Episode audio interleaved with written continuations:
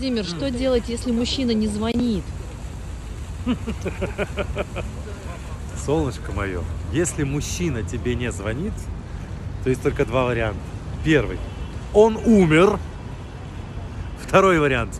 Он не хочет тебе звонить. Все. Нет третьего варианта. Других вариантов не бывает. Не надо искать оправданий и прочей истории. Два варианта. Умер или не хочет звонить. Все. Что делать?